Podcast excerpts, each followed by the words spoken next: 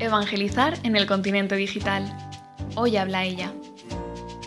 Hoy os traigo, tal y como mencioné en un stories de Instagram, la reseña del libro, mejor dicho, manual, titulado Buenas prácticas para evangelizar en Twitter, de Chisque Valladares, una religiosa de la congregación Pureza de María y doctora en comunicación.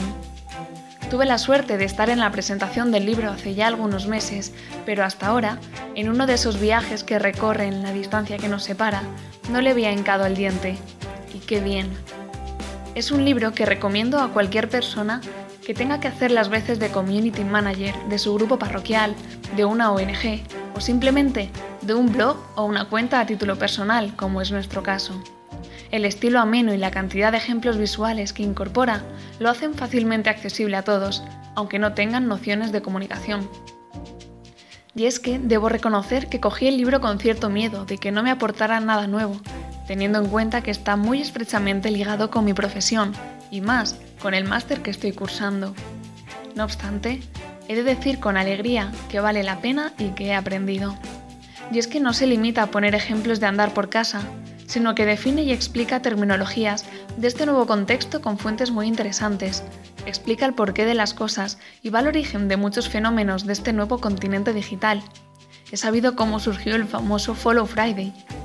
Además, aunque está enfocado a la red social Twitter, es fácilmente trasladable a otras redes sociales que están teniendo más auge últimamente, como es el caso de Instagram. Así pues, el manual tiene un total de 30 buenas prácticas divididas en 10 buenas prácticas para transmitir información, 10 buenas prácticas para promover iniciativas y 10 buenas prácticas para conversar y crear comunidad. Y como no voy a desgranar esas prácticas porque sería quitarle la gracia al libro, os comparto los aspectos que más me han llamado la atención y que muchos de ellos son típicamente característicos de medios cristianos. La gratuidad. Se ofrecen a menudo recursos de forma gratuita, sin pedir nada a cambio, porque el bien que hacen es mayor que el valor económico.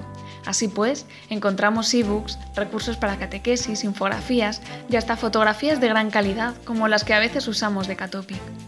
El servicio Pedid y se os dará.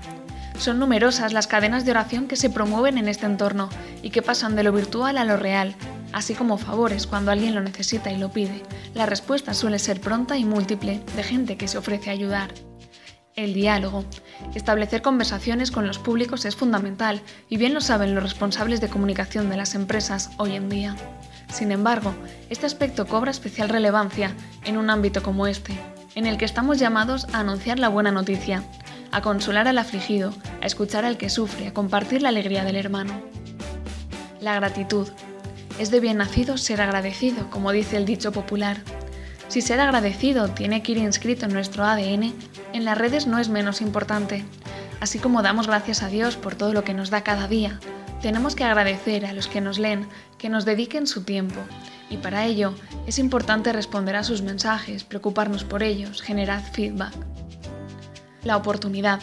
Hay que estar al día, conocer qué pasa en el mundo que nos rodea, si es una fecha señalada, una efeméride. Con los hashtags, las redes sociales permiten conocer de qué se está hablando en cada momento y posicionar tu mensaje, entrar en la conversación global. Así pues, es útil tener contenido especial el día de algún santo, al inicio de algún tiempo litúrgico, uniéndose a la oración de la Iglesia. Y por último, una regla de oro, aunque a nadie le gusten las crisis, es importante saber, como señala la autora, que tarde o temprano llegan. En este caso, pueden venir a raíz de un usuario que comente cosas negativas sobre nuestra cuenta y haga presión con otros usuarios para criticar de forma masiva los contenidos. ¿Qué es lo peor que se puede hacer desde el punto de vista comunicativo? El silencio. Así pues, hay que intentar responder de forma respetuosa y desde la caridad, en la medida de lo posible. Y como me gusta recalcar siempre, crisis y crecimiento son dos palabras muy semejantes, así que de cualquier situación dificultosa se puede aprender, incluso a veces supone una oportunidad y conviertes ese usuario detractor en aliado. En conclusión, recomiendo este manual. Repito que es muy ameno, yo lo leí en apenas dos horas en el tren, pero sí que es bueno tenerlo como manual de consulta, así que lo tendré siempre a mano y personalmente me entusiasma saber que hay personas comprometidas, que además de compartir conmigo la fe, que es lo más grande que tenemos, comparte inquietudes y pasiones, en este caso en el campo de la comunicación.